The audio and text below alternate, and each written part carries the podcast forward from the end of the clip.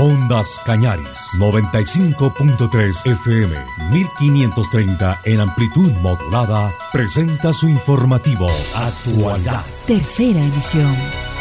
Los hechos más trascendentes de las últimas horas. Actualidad. Las noticias bien hechas con imparcialidad y objetividad. Actualidad. Con un equipo de profesionales en comunicación que buscan e informan con veracidad. Actualidad. Actualidad.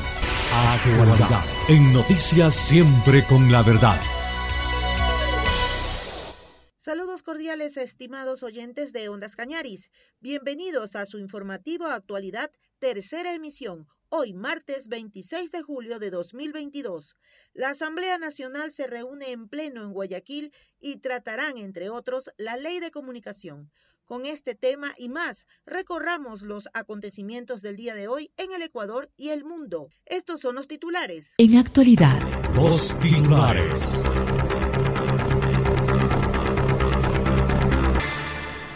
En el SENAE se estableció un proceso claro y bien estructurado para minimizar los riesgos de corrupción. Presidente Lazo no define si vetará del todo la ley de comunicación. Ecuador suscribió su adhesión a la Alianza para el Desarrollo de la Democracia. Los frentes de la salud eran muchos y todos muy importantes de tratar. Hay que virar la página, dijo Virgilio Saquicela sobre el desacuerdo surgido con el presidente Lazo. En lo internacional, la contaminación en Europa puede estar afectando más al Ártico. Uruguay avanza hacia el libre comercio con China a pesar de la crisis abierta en Mercosur. Protestas e indignación internacional por las ejecuciones en Birmania. Gazprom reducirá aún más suministro de gas en Europa. Papa Francisco, muchos cristianos adoptaron la mentalidad colonialista. El desarrollo de las noticias internacionales en nuestro bloque con Euronews. No hay buenas noticias para el cambio climático. El Ártico podría ser más vulnerable a la contaminación procedente de Europa Occidental de lo que se pensaba. Para los científicos de la expedición holandesa SEES, e en la isla de Spitsbergen, en Noruega, el cambio ha sido importante. Estuve con la anterior expedición en 2015 y entonces vinimos en agosto. En aquella época había más nieve que ahora y todavía había hielo marino. Los 50 científicos que han participado en la expedición proceden de distintos ámbitos. Hay arqueólogos, biólogos, glaciólogos y microbiólogos. Allí investigan si el aire está contaminado por óxidos de nitrógeno y aerosoles y si se encuentran residuos de mercurio y otras sustancias contaminantes en el agua y la tierra. Esto es lo que llamamos un medidor de flujo, que flota en el agua, tiene dos mangueras que van a un dispositivo de medición y debido al aumento del metano con el tiempo puedo calcular la cantidad de metano que sale del lago. Sin embargo, estos científicos no han tenido que recurrir a aparatos de medición para notar el cambio de temperatura.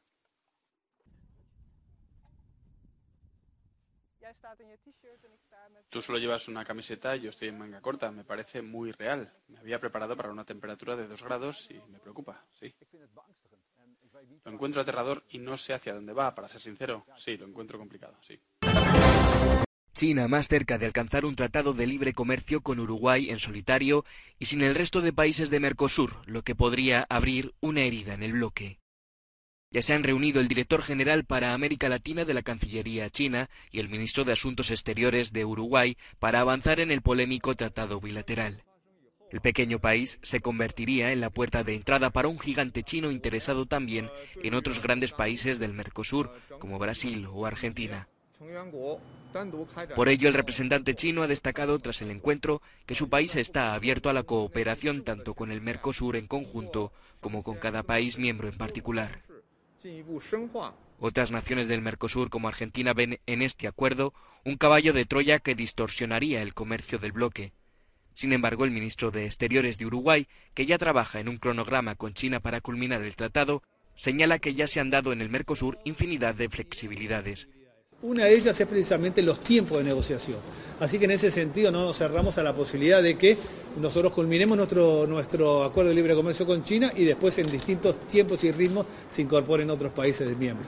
China ya es el principal socio comercial de los uruguayos, pero estos no quieren perder sus lazos con el Mercosur.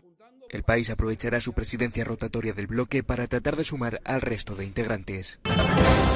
Indignación internacional y protestas frente a varias embajadas birmanas por la ejecución de cuatro presos políticos en el país.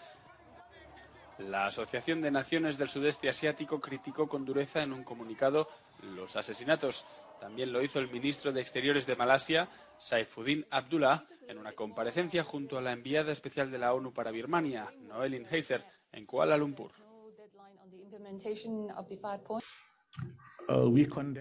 Condenamos la acción de la Junta de ejecutar a los cuatro activistas. Creemos que es un crimen contra la humanidad. Creo que cuando los ministros de Asuntos Exteriores de la Asociación de Naciones del Sudeste Asiático nos reunamos en Phnom Penh el 3 de agosto, estudiaremos este asunto. La Junta Militar birmana, que se impuso en el poder tras el golpe de Estado en febrero de 2021, anunció este lunes la ejecución de cuatro activistas pro democracia acusados de actos terroristas. Birmania no está invitada a la cumbre en Camboya de la Asociación de Naciones del Sudeste Asiático. Simples tareas de mantenimiento o acciones de guerra.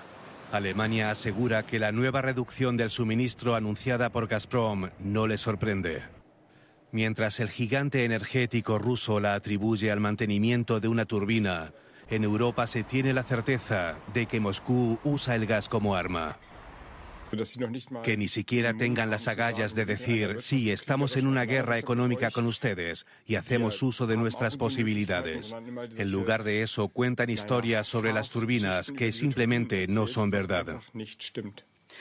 A partir de este miércoles, Gazprom vuelve a reducir el flujo de gas a través del Nord Stream 1, dejándolo solo en el 20% de su capacidad. El principal conducto de gas hacia Alemania había funcionado a baja capacidad durante semanas, antes de ser completamente interrumpido por diez días. Muchos aseguran que el Kremlin usa la energía como castigo en respuesta a las sanciones por su guerra contra Ucrania. El lunes el presidente ucraniano pidió a la Unión Europea sanciones más duras. Es una guerra declarada que Rusia emprende con el gas contra una Europa unida. Así es como debe entenderse. Y a los rusos no les importa que las personas padezcan hambre debido al bloqueo de los puertos, al frío invernal, a la pobreza o la ocupación. Son solo diferentes formas de terror. Además de Alemania, otros países europeos también dependen del gas ruso y tendrán dificultades para llenar sus tanques de reserva. Ya no tendremos, como era habitual, un suministro de gas normal a bajo costo. Debemos ahorrar, principalmente con la calefacción. Mientras los líderes de la Unión Europea pactan un plan de emergencia para reducir el consumo de gas, los europeos se preparan para un crudo invierno. El afán por pedir perdón ha conducido al Papa Francisco a Mashuatsis, un lugar donde está muy presente uno de los capítulos más oscuros en la historia de la Iglesia. Pido perdón por la manera en la que lamentablemente muchos cristianos adoptaron la mentalidad colonialista de las potencias que oprimieron a los pueblos indígenas. En Mashuasis estuvo ubicado uno de los 139 internados gestionados por la Iglesia Católica. Se calcula que unos 150.000 niños indígenas fueron reeducados en esos centros con el uso de la fuerza, aislados de sus familias, de su lengua y de su cultura. Muchos sufrieron violencia física y sexual y miles murieron a causa de los abusos de un sistema que perduró hasta 1996. Muchos representantes indígenas aplaudieron la visita del Papa, otros mostraron sentimientos encontrados. Esta visita debería haberse producido hace mucho tiempo o debería haber tenido lugar hace muchos, muchos años. Quizás entonces habría comenzado ya el proceso de reconciliación. El viaje del Papa concluirá el fin de semana. Para algunos, el hecho de que haya emprendido este viaje a sus 85 años es una muestra de su sincero pesar. Para otros, el gesto del Papa es solo el primer paso. Vamos al desarrollo de las noticias nacionales. El Ecuador en minutos. Con las noticias nacionales. La directora del Servicio Nacional de Aduana del Ecuador, SENAE, Carola Ríos, a propósito de los allanamientos en las oficinas de talento humano, dijo que la investigación por la posible venta de cargos públicos inició tras la presentación de una denuncia en septiembre de 2021 ante la Fiscalía aseguró que ninguno de los ocho procesados ha sido funcionario de su administración, al tiempo que dijo desconocer cuál es el antecedente de cada uno de estos y el interés que tendrían exportadores en las jefaturas de operaciones o de distritos. En el SENAE se estableció un proceso claro y bien estructurado para minimizar los riesgos de corrupción. Es así como se están implementando test de integridad y confianza. Aquí las declaraciones de Carola Ríos. Yo quisiera comentar un poquito que mm, cuando nosotros entramos a la administración y, eh, digamos, tuvimos eh, un acercamiento por parte de uno de los implicados, que no es eh, precisamente a quien usted se refiere, nosotros hicimos esta denuncia ante la Fiscalía y ahí empezó todo este proceso de investigaciones. Yo no quisiera referirme en particular a este, este ciudadano porque no lo conozco eh, y no tengo indicios y tampoco em, eh, no estoy al tanto de las investigaciones que está haciendo la fiscalía porque eso hasta, hasta el momento es, eh, digamos, reservado. pero pero lo que sí le puedo decir es que nosotros cuando hicimos la denuncia no no coincide realmente esta persona que usted menciona con, con quien eh, nosotros hicimos la denuncia. Eh, este, este intento, digamos, de, de, ofrecer una suma eh, de dinero por un cargo, este, es lo que nosotros fuimos a denunciar a la Fiscalía con todas con todas las, los, la, información que en ese momento nosotros disponíamos. A partir de ahí, digamos, todo lo que la Fiscalía ha ido recabando eh, a través de, digamos, de sus instrumentos, eh, es parte, como digo, de, esta, esta investigación y eh, lo que, digamos, lo que desenlazó en, en, en el allanamiento que tuvimos hace unos días al, al área de talento humano para recabar también más información, algunos expedientes que nos solicitaron que colaboremos en entregarles. Eh, y es lo que hemos venido haciendo. Entonces, de todas maneras, eh, la, la, investigación y todo este proceso que ya está, entiendo, en instrucción fiscal, eh, continuará y nosotros también continuaremos entregando lo que la Fiscalía requiera para que este eh, digamos, se sustente todo este proceso y se haga eh, eh, todo apegado a la, al debido proceso. toda esa información se le entregó a la Fiscalía, el detalle de la bitácora, las, los videos también de la, del ingreso de las personas, etcétera. por eso, por eso toda, esa, toda esa información está siendo analizada. ¿no?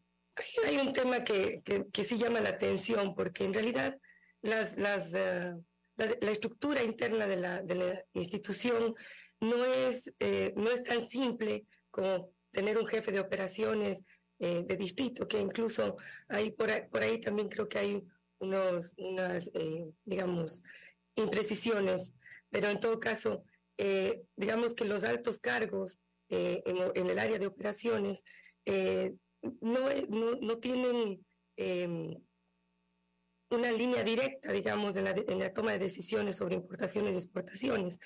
Este, este proceso pasa por un sistema de perfilamiento de riesgo.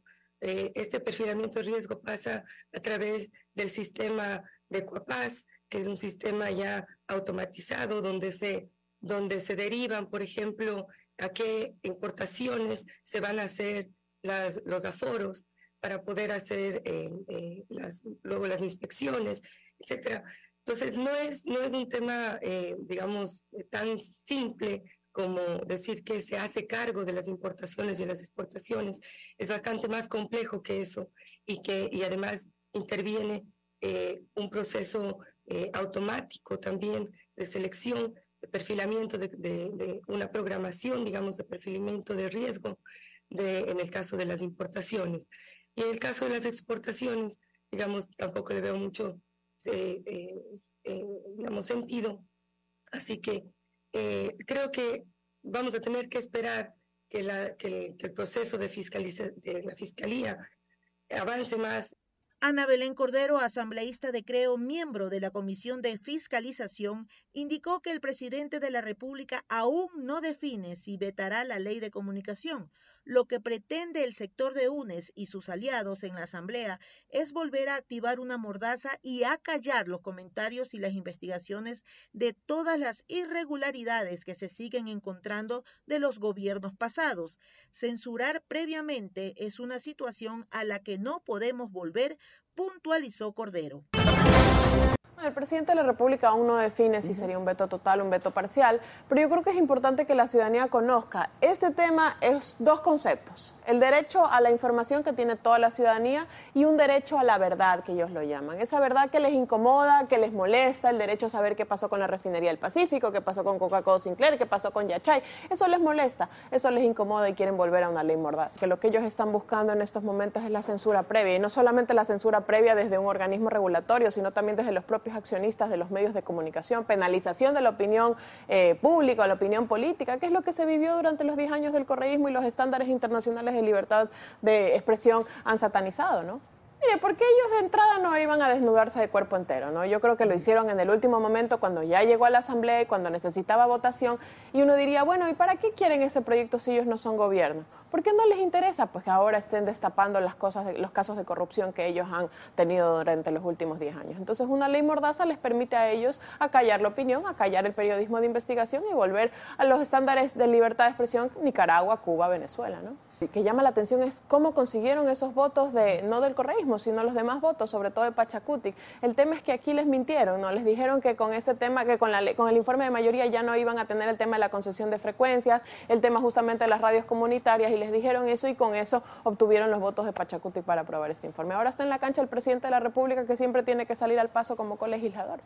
Yo creo que aquí va a ser un tema de fuerzas eh, políticas, llamemos así, entre el legislativo y bueno, lo que, fue, lo que va a ser el ejecutivo. ¿Por qué? Porque finalmente cuando vuelve el texto desde el ejecutivo, si es que es un veto parcial, a la Asamblea tendrán que tener 92 votos para insistir en los textos originales, 92 votos que no necesariamente los tienen. Entonces, en ese sentido, yo creo que habrá que insistir en que los estándares internacionales de libertad de expresión, la relatoría de libertad de expresión en general, lo que establecían era el informe de mayoría que es planteado por la asambleísta Marjoricha. Yo coincido en eso, lo que planteó la asambleísta Esteban Torres, esa mayoría no está tallada en piedra. Una cosa es elegir autoridades en la Asamblea Nacional y una muy distinta es ya temas de marcar agenda legislativa. No necesariamente esa mayoría, que en su momento estuvo constituida por el Partido Social Cristiano para la elección de autoridades, marca la agenda legislativa, sobre todo en temas de estándares internacionales de libertad de expresión. Se le da un poder bastante grande a la Defensoría del Pueblo, pero es un poder que ya lo tiene. En las leyes generales, en general, el defensor del pueblo está llamado a, revisar y a supervisar el cumplimiento de los derechos. ¿no? Yo creo que el darle este excesivo protagonismo a un defensor del pueblo que los tienen, en general en la garantía de derechos, pero en los temas de comunicación existe la propia autorregulación. Aquí lo interesante es que se contraponen dos derechos, ¿no? El derecho a la, a la libertad de tener información de todos los ciudadanos y en general de la sociedad civil versus este derecho a la verdad. Que mire, eso es lo preocupante, porque en la ley Mordaza había la censura previa, pero desde el organismo rector, desde la regulación, desde el Estado. Ahora se establece también un mecanismo de censura previa desde eh, los accionistas o los directores bueno, de alguna manera se podría pensar, miren, un escenario que no existe en estos momentos, donde el Estado controla de alguna manera los medios de comunicación también privados y de alguna manera exigir que tal periodista o tal persona que opina o que hace un editorial sea censurado porque no me gusta y yo, Estado, te digo a ti, medio de comunicación privado, que ese, ese artículo o ese, ese tema de investigación no salga a la luz, ¿no? Yo creo que ya se están inmiscuyendo en las esferas hasta privadas de los medios de comunicación, ya no solamente en la estatización. Y hay otro tema que preocupa en el proyecto.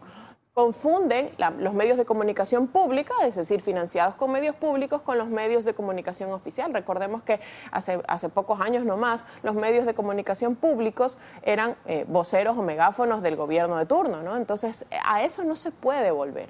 Incluso establecen un porcentaje de financiamiento obligatorio desde la publicidad estatal a medios comunitarios. Ahora el 40% de la publicidad estatal deberá ser destinada a medios comunitarios. Los estándares legales que establece esta ley tampoco van a ser aplicados a los medios comunitarios porque se va a aplicar su propio derecho, su propia justicia. Entonces, ¿hasta cuándo es un beneficio, hasta cuándo es una prebenda o hasta cuándo se respetan ciertos estándares de justicia indígena? Ecuador oficializó el ingreso a la Alianza para el Desarrollo en Democracia, la firma de adhesión a la iniciativa conformada por Costa Rica, Panamá y República Dominicana se llevó a cabo el día 25 de julio en Washington, ya que el gobierno de Estados Unidos fue el anfitrión de la reunión. En representación de Ecuador estuvo presente el ministro de la Producción, Julio José Prado. La alianza busca crear los nexos comerciales y productivos de los cuatro países para desarrollar relaciones con Estados Unidos. Durante el encuentro en Washington se abordarán los temas vinculados a esta iniciativa explicó Prado en un mensaje difundido por sus redes sociales. La próxima reunión de la asociación tendrá lugar en Nueva York. El presupuesto de la salud en el Ecuador es de 3.400 millones de dólares. Según el ministro de Salud, José Ruales, es un dinero suficiente si se tratan los recursos con responsabilidad, priorizando las necesidades de los ciudadanos, ya que el 90% de los ecuatorianos se hacen atender en el sector público.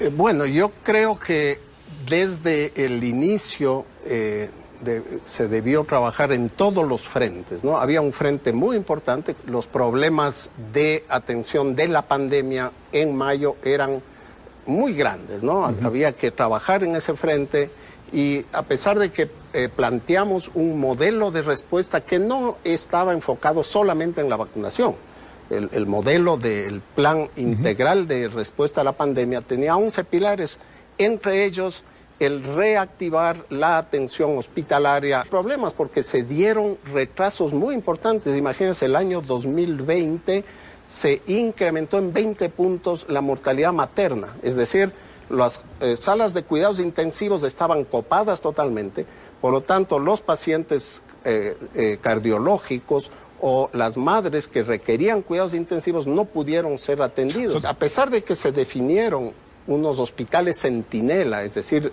aquí vamos a atender COVID y en los otros no, y se mantuvo algunos hospitales, no fue suficiente por la cantidad de casos que habían, por la necesidad de atención. Y entonces, una vez que empieza a superarse ese problema alrededor de octubre del año pasado, em, podemos empezar a avisorar y empiezan a surgir, a, a flotar otros problemas. Hay muchos que sí y que sí se ha trabajado en ellos, ¿no? Por ejemplo, eh, el año pasado teníamos alrededor de nueve de las 21 vacunas de los niños que no habían. Recuerden, las mamás andaban de, centro de salud buscando pentavalente, buscando rotavirus. ¿ya? Entonces, esos temas, por ejemplo, eh, se solucionaron. Tenemos ahora abastecido de vacunas hasta abril del 2023 y estamos ya negociando con la OPS la compra hasta finales de año. Entonces, sí tenemos. el tema de las enfermedades catastróficas, ¿no? Tampoco habían eh, eh, de los factores de coagulación, faltaban la mitad. Yo me reuní inmediatamente con los padres de familia, con la asociación. Sin embargo, el tema de medicamentos, de insumos, también se viene arrastrando, ¿no? para las necesidades del Ecuador es suficiente dinero si se gasta de manera eficiente, de manera adecuada, ¿no?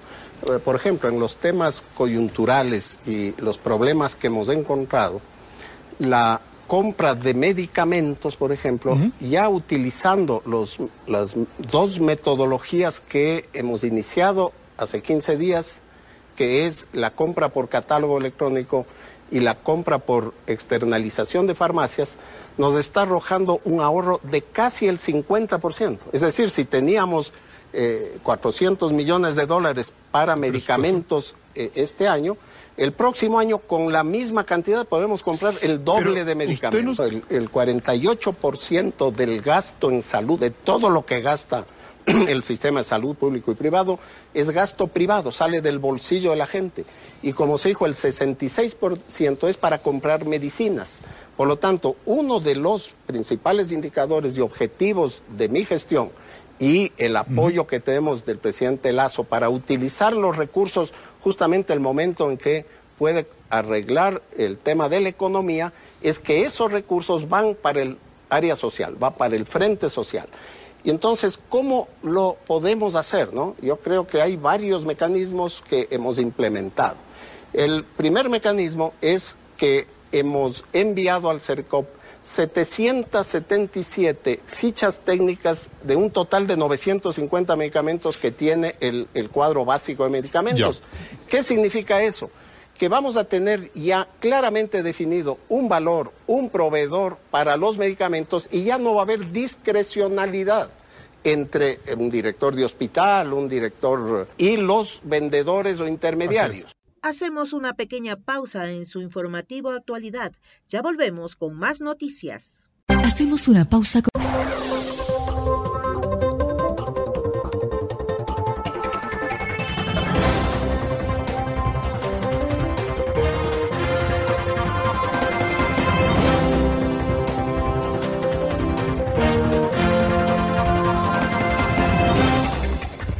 Gracias por continuar con nosotros. Seguimos con más informaciones. Actualidad, tercera emisión. Virgilio Saquicela, presidente de la Asamblea Nacional, manifestó que ha enviado una carta al presidente de la República, Guillermo Lazo, para entablar diálogos entre las dos funciones del Estado. Ha conversado con el ministro de Gobierno aprovechando la sesión solemne de Guayaquil y ha decidido reiniciar los diálogos con el gobierno central.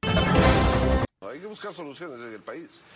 He dirigido una carta al presidente de la República. Entiendo que, y estoy consciente, eh, él sabrá responderla de manera inmediata. Es más, ayer luego de la sesión solemne del municipio de Guayaquil, que estuvimos en el Parque Centenario, eh, tuve la oportunidad de dialogar un momento con el ministro de Gobierno y quedamos en empezar ese diálogo. Así es que ello se va a operativizar en beneficio del país. Hay que mirar la página, pero no solo eso sino hay que sintonizar con las necesidades, con los requisitos, con los derechos de los ecuatorianos. Y nos toca hacerlo a los poderes del Estado. Yo creo que es eh, fundamentalmente a nombre de la Asamblea Nacional. Hemos coincidido ya con los cinco jefes de bancada, con los 15 presidentes de comisiones en una agenda y en la cual tiene que haber una antesala entre el colegislador y obviamente la legislatura. El fondo pragmático es de que eh, la Asamblea produce leyes, los medios de comunicación los tiene en primera línea en primera página los escándalos de la Asamblea, que no los vamos a ocultar. Sin embargo, existen situaciones positivas, como las remuneraciones de los maestros, como la indexación del de, eh, precio de la leche en beneficio de los productores y una serie más de, leyes. Sin embargo, muchas de ellas llegan al Ejecutivo y son vetadas, ¿no? vetadas parcialmente, vetadas totalmente. Ese es el punto que hay que resolverlo. Y bajo ese diálogo yo creo que sí es factible. ¿no? Y también existen leyes que vienen desde el Ejecutivo, desde el colegislador, que tienen que tener también una operación o una operatividad dentro de la Asamblea Nacional. Si usted llega y deja un documento, una ley, la califica económica urgente y espera 30 días que lo resuelva la Asamblea, si no dialoga, si no llega a entendimientos legítimos sobre la mesa de día, claro, así sea de noche, no vamos a llegar a consensos y no vamos a llegar a producir leyes. Eso es lo que eh, se está eh, planteando. Y yo creo que el presidente de la República está también en, el mismo andarivel. Le interesa al país, no a él, no a mí, no a la Asamblea, no a, a los poderes del Estado. Le interesa al Ecuador, a los ecuatorianos, de que la Asamblea produzca leyes y con el colegislador. Y esto es en doble vía él plantea leyes, nosotros también tenemos iniciativa legislativa. Entonces, creo que sí es factible todavía llegar a esos consensos. Y eso es lo que le interesa al país. Sí, nos reunimos ya, le decía, con los jefes de bloque, y eso fue lo que se analizó fundamentalmente. El trabajo en comisiones para tener los insumos para primero y segundo debate, y esa antesala en uno y otro sentido con el gobierno nacional. Así es que todos estamos conscientes de ello. Yo creo que tengo este rato la capacidad de dialogar dentro de la Asamblea Nacional, que ya lo hemos hecho, y poder llegar a consensos mínimos dentro de los distintos proyectos a cambio del Ecuador, a cambio de la gente, a cambio de que se resuelvan los problemas de los ecuatorianos. los ecuatorianos y los políticos tenemos que pensar un poco más en el país, no, no, no pensar en nosotros. Y en eso tenemos que coincidir con el presidente de la República. Yo creo que sí se pueden sentar todos los legisladores de izquierda democrática, como entiendo se han sentado en el CNE, aras de situaciones de orden político, todos los legisladores de Pachacuti y buscarse consenso. No necesariamente tienen que ser los jefes de bloque, puede ser cualquiera de esos legisladores que le dé más tiempo a esta comisión integrada con el gobierno nacional y busquemos alternativas. Y si de la sociedad civil tiene que haber también gente que haya. Lo importante es de que tomemos la decisión, los poderes del Estado, fundamentalmente ejecutivo y legislativo, de dialogar, buscar consensos y producir leyes que valgan la pena. Bueno, desde el ejecutivo, el legislador viene el tema laboral que es esencial para el país, 60 años con el mismo código. Hay que buscar alternativas respetando los derechos adquiridos de los trabajadores que tienen dependencia, buscar alternativas para los que no tienen dependencia. Y el gobierno ha hablado de una nueva ley de inversiones que para nosotros tiene que sintonizar con lo que ha sucedido tanto dentro de la Asamblea cuanto en el criterio de, la ciudadanía y hay que poner unos puntos base de, de acuerdos. Desde el legislativo existe una serie de situaciones como la ley de carrera sanitaria que se postergó ocho días su aprobación porque justamente uno de los asambleístas de gobierno lo solicitó en virtud de que podríamos llegar a consensos. Eso es lo que le interesa al Ecuador. Consultado si considera que Lazo debe dejar el poder, dijo que el presidente fue sometido a un proceso de destitución, pero no hubo los votos necesarios. Lazo debe continuar gobernando, manifestó Saquicela se sujetó a un proceso constitucional y legal. Leamos el 130 y 151 de la Ley Orgánica de la Función Legislativa y nos daremos cuenta de que estaba dentro de un proceso legal y tiene que continuar. La Asamblea Nacional llevó a cabo un proceso, no se llegaron a los votos, el señor presidente de la República sigue en la presidencia de la República, si se hubiese llegado a los votos le correspondía al vicepresidente de la República. A continuación, conozcamos las noticias locales. El austro ecuatoriano, bien informado. Con las noticias del momento. Midubi promociona proyecto denominado Creando Patrimonio en Azogues y sus parroquias. Patricio San Martín con el informe. La Coordinación Zonal 6 del Ministerio de Desarrollo Urbano y Vivienda Midubi implementa un plan piloto en la ciudad de Azogues con el proyecto denominado Creando Patrimonio, que tiene el objetivo de regularizar la tenencia de suelo y entregar títulos de propiedad. El primer objetivo planteado es entregar 1.950 títulos en ocho parroquias rurales del Cantón Azogues, para lo cual existe ya un proceso de inscripciones, señala el coordinador zonal 6 de este ministerio. Fundamental es el hecho de que la ciudadanía sepa que existe ahora este tema. Al ser un piloto, muchas de las veces la ciudadanía desconoce, por lo que hemos visto fundamental de que la ciudadanía, de que los habitantes de las parroquias rurales como Cantón Azogues eh, se enteren de este tipo de proyectos. ¿no? Está enfocado a la titularización, legalización de, de terrenos, de tierras legales, de predios. En ese sentido, nosotros hemos estado anclándonos con personal de la gobernación, sobre todo con los compañeros tenientes políticos, para que nos ayuden en el proceso de socialización. Y qué importante que a través de los medios de comunicación se centra este tema. ¿no? El proceso de Creamos Patrimonio, como les decía, eh, se centra en legalizar eh, terrenos hasta una extensión máximo de 2.000 metros cuadrados, eh, de los cuales el Ministerio va a asumir el tema, sobre todo en costos de los procesos de levantamientos. Ya nos estamos haciendo importantes alianzas con las academias. hemos suscrito ya un convenio el 16 de abril con el GAT de Azogues, ya en el que nos prácticamente nos va a dar el apoyo y prioridad prioridad en el tema de etología. Entonces es un proceso muy importante, ¿no? Eh, básicamente es una invitación también para que toda la ciudadanía de las parroquias rurales eh, se inscriban, ¿no? Ahorita estamos en un proceso de inscripción para nosotros eh, analizar qué demanda tenemos y obviamente hacer los procesos respectivos para que se puedan hacer los levantamientos o las gestiones jurídicas, las inscripciones. Nos hemos reunido con los registros de la propiedad, con el propio alcalde con las personas de planificación del municipio para que nos den esta viabilidad. ¿no? El coordinador señala cuál sería el proceso para las inscripciones. Desde la oficina técnica pueden acudir a la oficina técnica en Azogues, de ahí también hay un proceso web, ya que a través de la página web www.habitativivienda.com puede inscribirse, pero principalmente puede inscribirse en cada una de las tenencias políticas. Nuestros compañeros tenientes políticos, cada uno está muy adiestrado en este proceso, ya se está haciendo, ya tenemos alrededor de 100 personas inscritas en este corto tiempo, pero nosotros nuestra meta es mucho más allá, estamos hablando de alrededor de 1900 predios que queremos legalizar. El requisito en primera instancia es que no debe obviamente tener una escritura previa, porque ese proceso es de fraccionamiento y el fraccionamiento tiene competencia el gas. Luego tener 2000 metros cuadrados como máximo de, de área y de ahí sí es únicamente el tema de presentación de documentos. Los precios también tienen que ser de, índole rural, que es donde nosotros podemos tener una competencia, ¿no? Directamente para el tema de fraccionamientos y adjudicaciones. Si hay una escritura madre en ese proceso, no influye, porque sobre todo, incluso si es que no se ponen de acuerdo y hay un tema de conflicto de intereses, ¿no? Entonces, sí es un ámbito. Quiero ser bastante claro, es justamente para cubrir una brecha que existe en el proceso de adjudicaciones que son para los que no poseen un título. Lo que nunca hubo una escritura madre, justo para los que a lo mejor adquirieron de palabra y eh, las otras personas también pasaron de palabra, porque nunca hubo una escritura. A esos estamos prácticamente enfocados. Informativo Actualidad, reportó Patricio San Martín. Intendencia de Policía efectuó clausura de locales así como control de espectáculos públicos.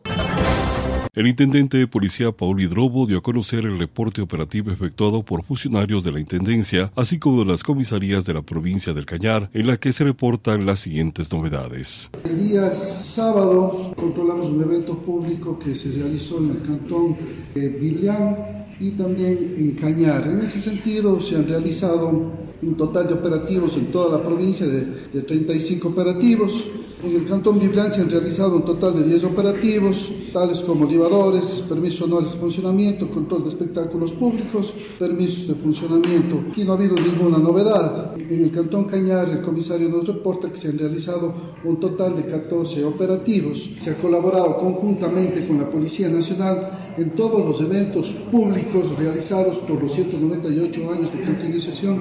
En el Cantón Azores se han realizado un total de 13 operativos tales como libadores, permisos anuales de funcionamiento, control de espectáculos públicos. En ese sentido, se han realizado operativos en Javier Loyola, de permisos anuales de funcionamiento, de comiso de cigarrillos. El intendente señala que se clausuraron dos locales por el mal uso de funcionamiento, pues se presume que estos locales son utilizados para la prostitución. Eh, nosotros hemos acudido a estos hostales para verificar efectivamente que tengan los permisos de funcionamiento, verificar cómo están las instalaciones, verificar no tienen los permisos no tengan documentos que me permita elaborar, eh, pues prácticamente procedemos nosotros a la clausura los locales, con cierre de hasta 30 días. Pero bueno, nosotros tenemos que conversar con ellos en el sentido de que tienen que legalizar también ya el documento que les permita para que puedan seguir eh, laborando en, este, en sus locales también sacar ya este documento y, para poder también reabrir sus, sus, puestas. Cabe mencionar también que nosotros, ante este tipo de denuncias de posible prostitución en el centro de la ciudad de Suárez, nosotros vamos a estar haciendo constantes operativos en base a nuestras competencias. En ese sentido,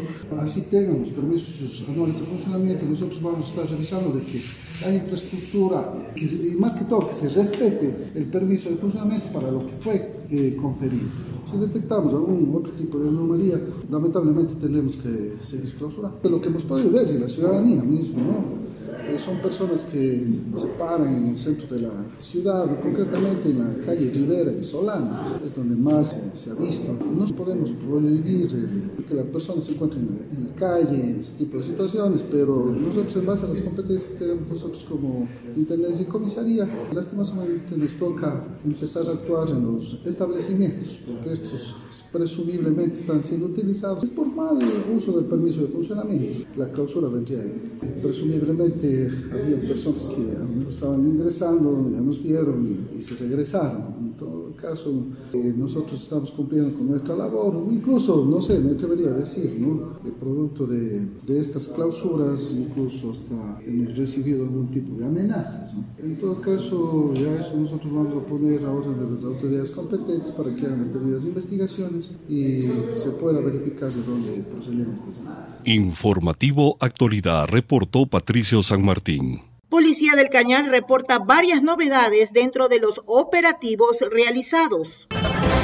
El mayor Juan Carlos Pacheco Hidalgo, miembro de la Policía del Cañar, dio a conocer sobre varias novedades registradas en los operativos de control desde el 18 al 24 de julio, con la realización de 1.271 operativos en toda la provincia, así como el reporte de varios sucesos, señala la autoridad. He atendido 40, 458 auxilios, de los cuales con boletas de apremio de auxilio eh, por violencia intrafamiliar, 29 por escándalos, 1 por agresiones, 513 cantidad de elevadores retirados dentro de la provincia, 3 registros sospechosos, 360 auxilios que han ingresado por medio del ECU 911 atendidos, 7 retiros de polarizados. Hemos tenido en esta semana 11 accidentes de tránsito, 6 citaciones hemos emitido, 5 heridos por accidentes de tránsito, una muerte por terminar, una muerte violenta, una muerte natural y una muerte por accidente de tránsito. Servicios estratégicos de la Policía Comunitaria hemos tenido 791, contacto ciudadano hemos atendido 159, botones de seguridad 103, traslado de valores 24, escuelas seguras 217 visitas a, unidades educativas, 288 visitas a locales seguros. Hemos tenido una productividad de 18 detenidos, de los cuales 3 han sido por autoridad competente, 5 aprendidos por delitos,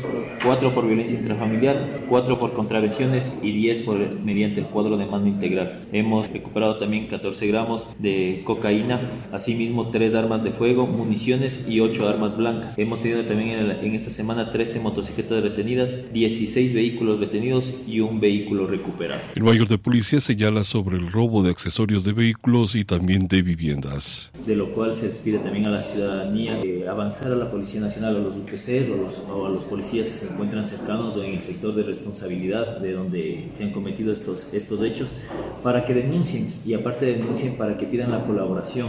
Hay una persona, un, robo de domicilio que se ha asustado que ha, ha, estado la persona dueña del domicilio con unos 15 días eh, fuera de su domicilio, no ha indicado nada y cuando regresa se da cuenta que hace unos 10 días han procedido a robarle el domicilio y recién se da cuenta mediante unas cámaras que ha tenido, recién se da cuenta del robo. Entonces pueden hacer los encargos de, de vivienda, encargos de los hogares cuando salen a algún lado. En el UPC más cercano, eso es un servicio que también presta la Policía Nacional. Asimismo, tener mucho cuidado, hay personas que este robo de los accesorios que también se ha dado en esta semana es porque son a veces las personas muy confiadas, dejan en la parte externa de los domicilios los vehículos durante toda la noche y entonces ahí aprovechan los delincuentes para realizar sus fechorías. Eso es una recomendación también a la ciudadanía. El oficial policial también señala sobre las investigaciones de una muerte violenta en el cantón Atroncal. Eh, personal de la INACED avanzó para hacer el levantamiento del cadáver. Se presume que es una muerte violenta porque le ha encontrado a una persona de aproximadamente unos 73 años de edad, eh, de cúbito ventral, dentro del domicilio. Estaba tapada los ojos y entonces se presume que puede ser una muerte violenta. Las unidades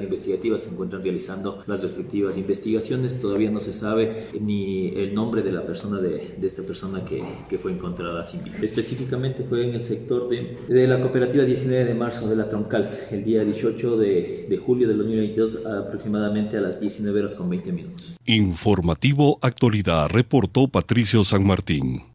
En Cuenca se inaugura el Encuentro Regional de Justicia de Paz, en donde participan jueces de las provincias de Azuay, Cañar, El Oro, Loja y Zamora.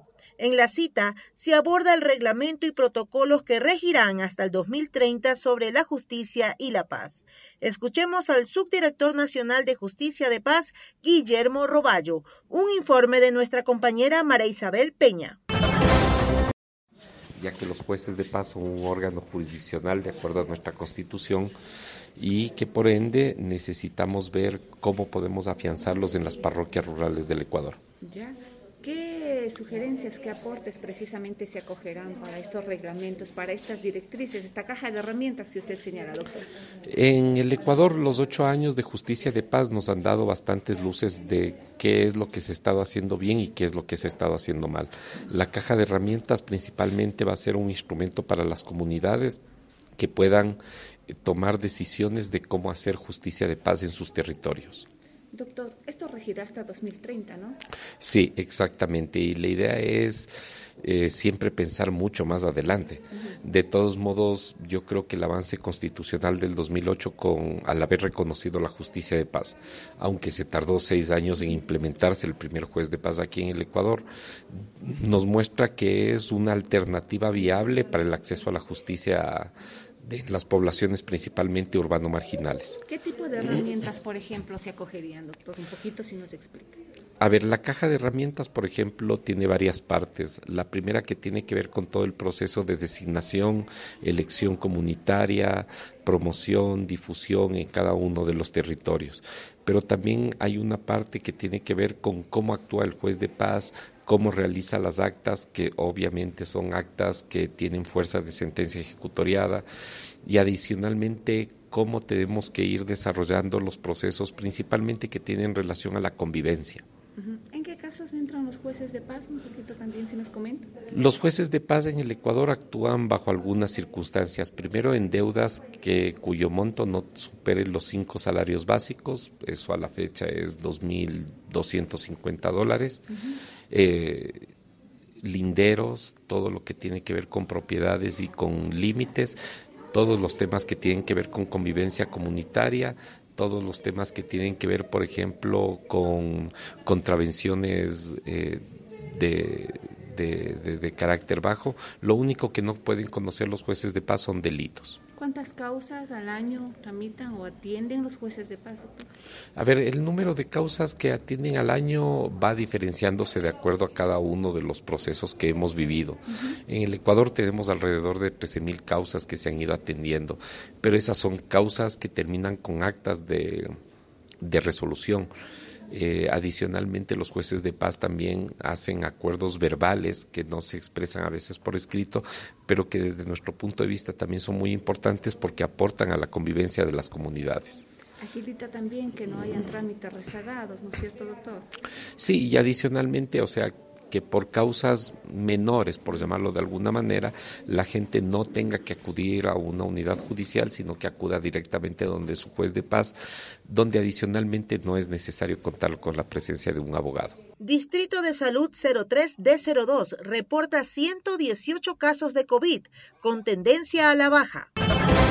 Katy Ochoa, directora distrital de Salud 03 de 02 de Cañar el Tambo y Suscal, señala que hasta la presente fecha se reportan 118 casos activos de COVID-19 sin hospitalización ni en cuidados intensivos, así como de 21 casos en el Tambo y 4 casos en Suscal, señalando que existe tendencia a la baja, pero que la ciudadanía debe volver en lo posible a cumplir medidas de bioseguridad y cumplir con las dosis de vacunación que se encuentran en varios puntos disponibles en la actualidad. Nosotros estamos viendo que desde la semana 22 epidemiológica empezamos a tener una ligera subida en la curva epidemiológica que nosotros le llamamos, terminamos el día domingo con 121 casos, hoy día estamos con 118, entonces esperemos que ya vamos con una tendencia a la baja. No estamos con los datos que estábamos tan alarmantes en el mes de enero, sin embargo esto nos llama a la reflexión de que la pandemia no ha pasado y que las medidas de relajamiento que ha adoptado la sociedad eh, las tenemos